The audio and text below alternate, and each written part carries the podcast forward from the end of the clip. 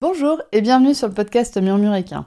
Moi c'est Audrey et tous les vendredis, je vous partage un maximum d'informations et de pistes de réflexion sur des sujets autour de la santé et du bien-être, autant équin qu'humain. L'objectif de ce podcast est de vous apporter de la sérénité et de la sécurité dans votre couple cheval-cavalier en vous permettant de gagner en compréhension du monde équin sans jugement, mais surtout avec une bonne dose d'humour, de bonne humeur, de passion et d'ouverture d'esprit. Bonne écoute Bonjour à toutes et bienvenue dans ce nouvel épisode de podcast de l'automne de Murmuréquin. Je vous en ai déjà parlé, l'organe qui est en lien avec l'automne et donc l'élément du métal, c'est le gros intestin. La semaine dernière, vous avez écouté ou je vous invite à aller écouter l'épisode avec Horse Remedy pour vous parler des probiotiques qui sont un énorme moyen de prendre soin des intestins de vos chevaux. Et aujourd'hui, on va revenir une petite étape à l'avance et je vais vous expliquer qu'est-ce que c'est les intestins et à quoi ça sert les intestins. Je fais un petit disclaimer, je vais parler du coup du gros intestin qui est en médecine chinoise vraiment lié à l'élément du métal, mais je vais aussi forcément parler de l'intestin grêle qui lui est en lien avec l'élément du feu, mais je pense que surtout chez nos chevaux, c'est assez indissociable de parler des deux intestins. Donc je vais faire un focus quand même sur le gros intestin, mais on va parler d'autre chose. Justement, de quoi on va parler dans cet épisode? Premièrement, je vais vous présenter un peu l'évolution du cheval et en gros pourquoi est-ce qu'il en est arrivé à avoir ce système digestif et notamment ses intestins. Ensuite, justement, on remettra un peu les intestins au sein du tube digestif. Ensuite, justement, on remettra un peu la place des intestins au sein du tube digestif. On verra après quoi ils viennent, avant quoi ils viennent, etc. Parce que je pense que c'est assez important d'avoir une, une vue d'ensemble. Et ensuite, on verra bah, vraiment le rôle de l'intestin grêle, le rôle du gros intestin. Et bien sûr, on finira par comment maintenir les intestins de votre cheval en bonne santé. Donc premièrement, l'évolution du cheval. Pour moi, il est vraiment important de remettre les organes actuels du cheval ou de l'humain ou du chien ou n'importe quel animal dans le contexte de l'évolution globale de l'espèce avant de chercher à comprendre vraiment l'individu. Chaque organe a un but, et ce but a été façonné par des dizaines de milliers d'années d'évolution qui nous ont amenés à aujourd'hui. Donc, comment est-ce que le cheval en est arrivé là? Le cheval s'est adapté, comme tous, les, êtres vivants, aux changements climatiques globaux qu'il y a eu. Il est passé d'un animal qui vivait en forêt, Eohippus, le premier cheval associé au cheval, était un animal qui vivait en forêt. Et ensuite, on est passé à un animal qui vivait plus dans des plaines, parce que les forêts se sont se sont déplacés, les forêts, il y en a eu moins, et donc il s'est retrouvé à vivre dans les plaines. Ce qui a eu deux impacts. La première, c'est qu'il a perdu la cachette comme mode de survie, comme modèle de survie. Donc le, cheval est un animal qui est passé à la fuite comme modèle de survie, et donc qui a été taillé pour fuir, qui a été taillé pour courir, qui a été taillé pour être en hypervigilance constante, pour éviter de se faire manger par d'autres animaux. Mais ce point-là, il n'est pas très intéressant dans le cadre de, de cet épisode de podcast. Par contre, le deuxième point qui est ultra intéressant, c'est que les plantes des plaines sont beaucoup beaucoup plus riches en silice que les plantes qu'on trouve en forêt. Elles sont donc beaucoup plus abrasives et contiennent plus de fibres, et plus de fibres longues que ce qu'on retrouve dans les végétaux en forêt, ce qui a impliqué une évolution du système digestif pour pouvoir digérer ces plantes et donc permettre la survie de l'espèce. Toute l'évolution, c'est ça, c'est permettre la survie de l'espèce par l'adaptation. Notre cheval actuel, c'est donc un animal herbivore, jusque-là je vous apprends rien, mais qui a été façonné par la nature pour digérer des fibres qu'on va dire dures, comparé à nous humains qui sommes plus euh, adaptés à digérer des fibres plus molles. Donc maintenant qu'on a vu l'animal au sein de son contexte d'évolution, on va passer aux intestins au sein de l'animal. Quelle est la place des intestins au sein du tube digestif? Premièrement, il faut savoir ce qu'il y a avant l'intestin. Le tube digestif de l'animal commence dans la bouche. La bouche va avoir un rôle de réduction de la taille des fibres justement à une bonne taille pour que ces fibres ne soient ni trop grosses ni trop petites avant d'arriver dans l'œsophage, enfin avant de passer par l'œsophage qui lui a vraiment juste, on va dire, une fonction de descente des aliments vers l'estomac. Et l'estomac, lui, va avoir un rôle de dégradation de l'amidon en théorie, tout l'amidon doit être dégradé dans l'estomac. Cette dégradation, elle se fait à l'aide d'enzymes, aussi à l'aide de l'acide gastrique qui est présent dans l'estomac, et par le brassage de l'estomac. C'est donc une digestion, on va dire, chimique. et qui est créé par l'animal en lui-même. C'est le cheval qui produit ce dont il a besoin pour digérer notamment l'amidon. L'estomac possède quelques bactéries qui vont commencer très très très doucement à dégrader les fibres, mais ça reste relativement anecdotique parce que justement l'acidité de l'estomac possède un rôle de destruction des potentielles bactéries pathogènes de l'alimentation. C'est-à-dire que l'acide gastrique va, faire, va amener le pH de l'estomac très très très bas pour que les bactéries qui n'ont normalement rien à faire ici meurent et n'aillent pas dans le reste du tube digestif. Après, le cheval n'est pas l'animal qui a la plus grande capacité à détruire les bactéries pathogènes. Ça reste quand même un animal qui est sensible aux bactéries extérieures. Il faut faire attention à ne pas lui en ramener. Comparé par exemple à des animaux carnivores, type chien ou, même, ou mieux chat, qui sont vraiment vraiment adaptés à détruire les bactéries pathogènes, notamment par leur acidité gastrique. Après l'estomac, on va donc avoir l'intestin grêle. L'intestin grêle est divisé en trois parties et le gros point chez l'intestin grêle, c'est qu'il est très très mobile. Donc on a quand même un gros risque de colique au niveau de l'intestin grêle. Le passage des aliments se fait assez rapidement dans l'intestin grêle et on verra son rôle après. Le gros intestin, lui, est divisé en plusieurs parties. Aussi en trois parties. On a le sécum, ensuite on a le côlon, et ensuite on a le rectum. Et le côlon en lui-même est redivisé chez le cheval en plusieurs parties. On a le côlon ventral droit, le côlon ventral gauche, le côlon dorsal gauche, le côlon dorsal droit, le petit côlon et le côlon transverse. Ce qui veut dire que le gros intestin chez notre cheval pourrait en fait être divisé en huit parties et en huit sous-parties du gros intestin. Donc parler du gros intestin, c'est quand même assez banal, on va dire. C'est faire des généralités sur un, organe qui n'est plus généralisable justement chez le cheval, qui se distingue vraiment en plusieurs parties, comparé à chez l'humain, où on va pouvoir regrouper ces différentes parties. Passons maintenant donc au rôle des intestins. Premièrement, le rôle de l'intestin grêle. Il fait vraiment cette transition entre l'estomac qui possède une digestion purement enzymatique, c'est-à-dire purement chimique, et le gros intestin qui présente lui une digestion purement bactérienne. On va y revenir plus tard. La digestion dans l'intestin grêle, elle est aussi enzymatique et elle permet d'achever le travail de dégradation de l'amidon qui est commencé dans l'estomac. C'est-à-dire que normalement, une très très très grande partie de, de l'amidon est digérée et dégradée dans l'estomac. Si des fois il y a un peu d'amidon qui arrive dans l'intestin grêle, c'est pas si catastrophique parce que un des rôles de l'intestin grêle va être de continuer et d'achever cette digestion. Par contre, il est très important qu'il n'y ait plus d'amidon qui ressorte de l'intestin grêle parce que c'est là où on va avoir des gros problèmes de déséquilibrage de la flore bactérienne du gros intestin. L'intestin grêle, il est aussi notable par les différents organes qui déversent des sucs digestifs dans l'intestin grêle. On a par exemple le foie qui va sécréter la bile qui digère les matières grasses. On a le pancréas qui lui va sécréter des sucs pancréatiques qui vont digérer les graisses, les sucres et les protéines. Et on a l'intestin grêle en lui-même qui sécrète des sucs intestinaux qui réduisent les protéines et les sucres. Les nutriments, une fois dégradés, donc ils vont être schématiquement en de plus petite taille, ils vont pouvoir passer au travers de la paroi de l'intestin grêle pour être ensuite absorbés par le sang. C'est ce qu'on appelle la perméabilité intestinale. Donc une perméabilité intestinale laisse passer les nutriments Maintenant, il arrive que des fois cette perméabilité soit plus élevée, c'est-à-dire qu'il y a le même nombre de pores, donc des petits trous. Il faut voir ça comme une passoire, mais avec des tout petits trous normalement, c'est-à-dire comme un sachet de thé, et que des fois, bah, ces trous sont beaucoup plus gros, et donc vont prendre justement une taille plus, plus grosse et vont laisser passer plus de choses.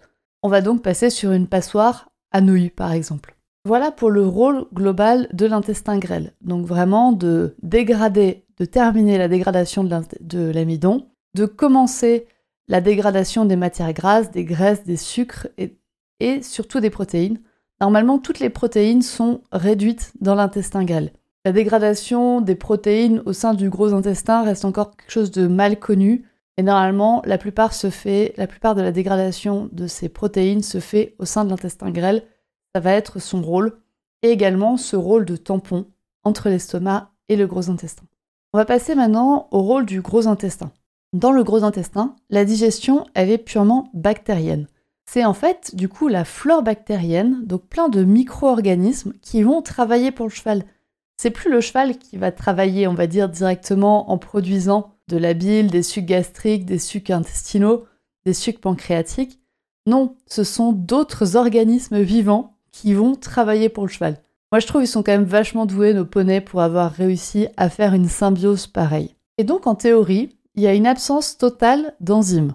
Toutes les enzymes sont normalement, ont normalement été utilisées dans l'estomac et dans l'intestin grêle, ce qui crée un pH qui est favorable au microbiote intestinal.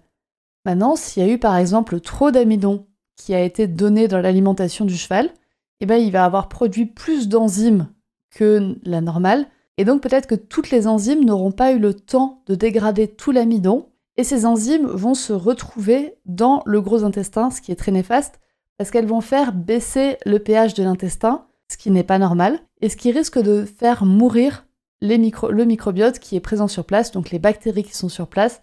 Les bactéries sont très sensibles à plusieurs choses. Par exemple, elles sont très sensibles à la température, mais surtout, elles sont très très sensibles au pH.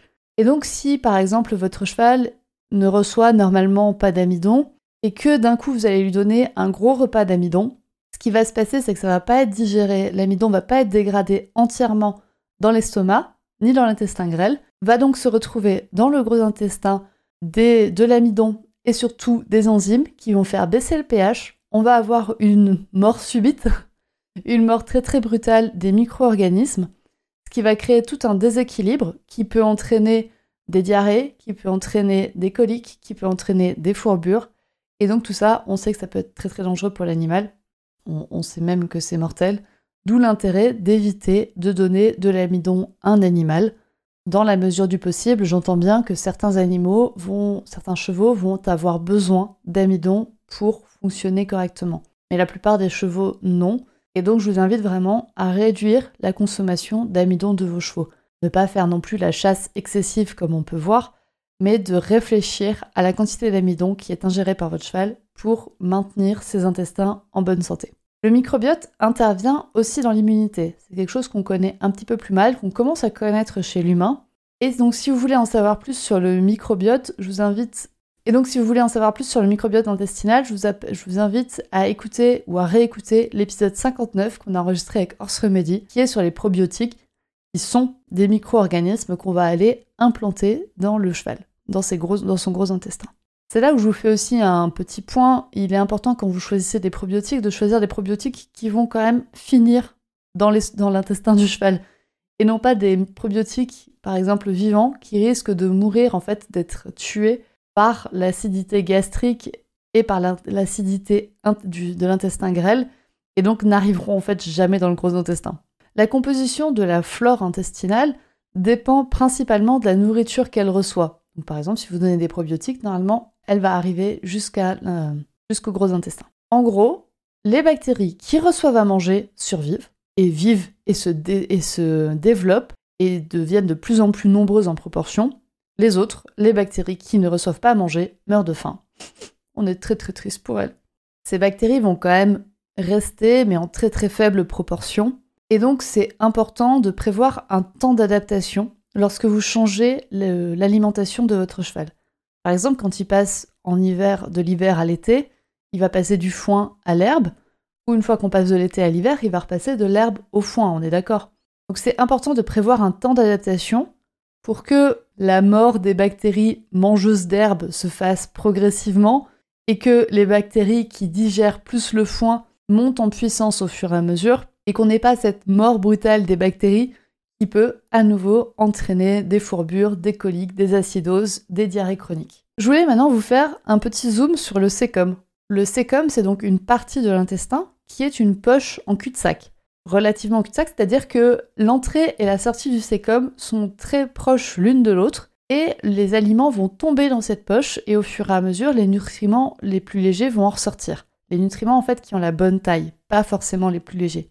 Le sécom, c'est donc une grosse cuve de fermentation en quelque sorte. Et cette cuve de fermentation va fonctionner par gravité, c'est-à-dire que les fibres qui sont très grosses ou les fibres qui sont très petites vont y séjourner plus longtemps, qui peut entraîner une surfermentation. Normalement, ces fibres ne sont pas censées rester plus de 24 heures dans le sécom.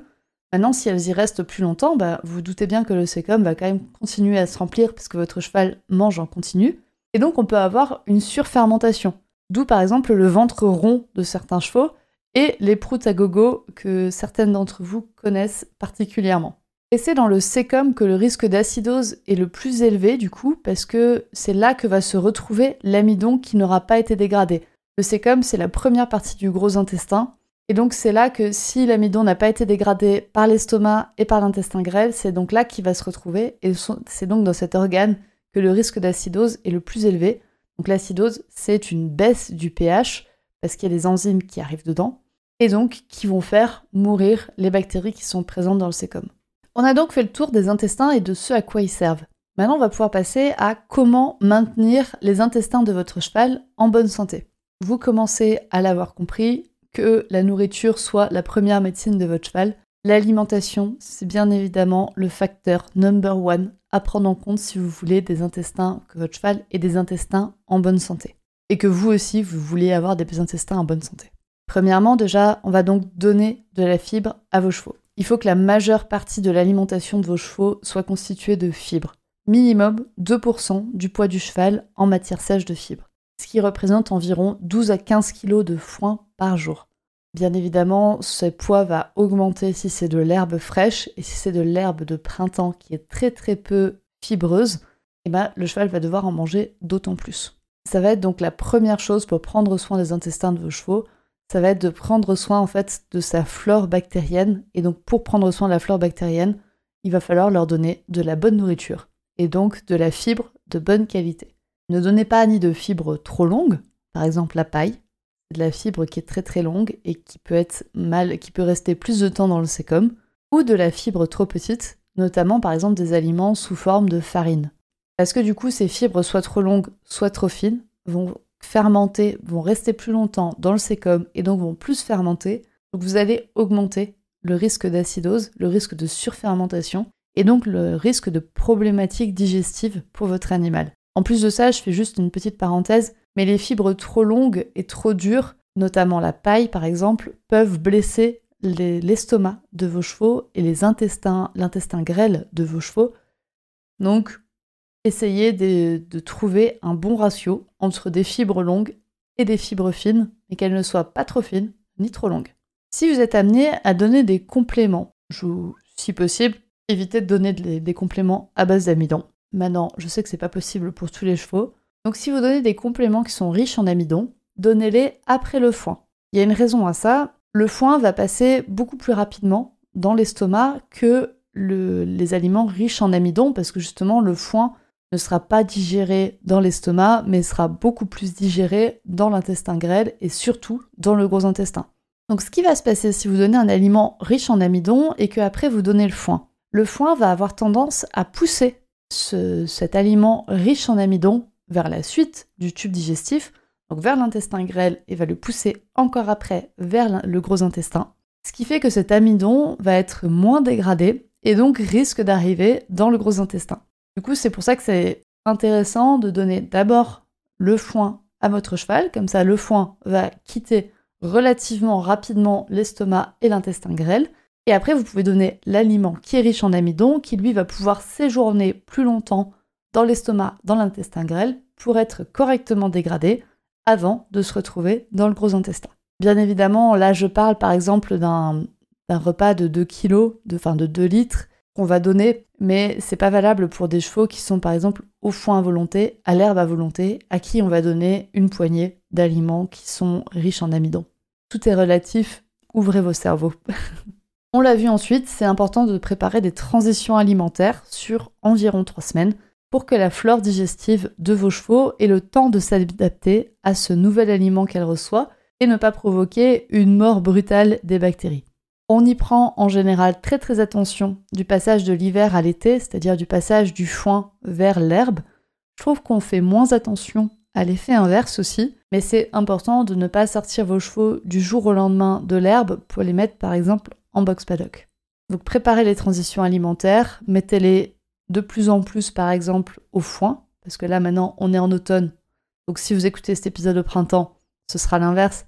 Mais maintenant, s'ils sont à l'herbe, vos chevaux, eh ben, rajoutez-leur du foin progressivement dans l'herbe, qui le mange au fur et à mesure que, les bactéries s'adaptent au fur et à mesure. Bien évidemment, pour prendre soin de la flore bactérienne de vos chevaux, pensez aux probiotiques. Mais ça, je vous renvoie du coup à l'épisode 59 de ce podcast qui a été tourné avec Horse Remedy, qui vous explique tout ce que vous avez à savoir sur les probiotiques. Et en dernier lieu, pensez à donner des CMV. Promis, un jour je ferai un épisode sur les CMV. Les CMV, c'est des compléments minéraux vitamines. C'est très important pour que l'organisme de votre cheval fonctionne correctement. Autant si votre cheval est trop maigre, on se rend souvent compte de l'intérêt de complémenter nos chevaux, autant si nos chevaux sont trop gros ou ont des problèmes, ont le ventre gonflé, etc., c'est aussi très intéressant de les complémenter en minéraux et en vitamines. Bien évidemment, le fait de donner un CMV, donc un complément minéraux et vitamines, je vous conseille de le faire sur consultation avec une nutritionniste.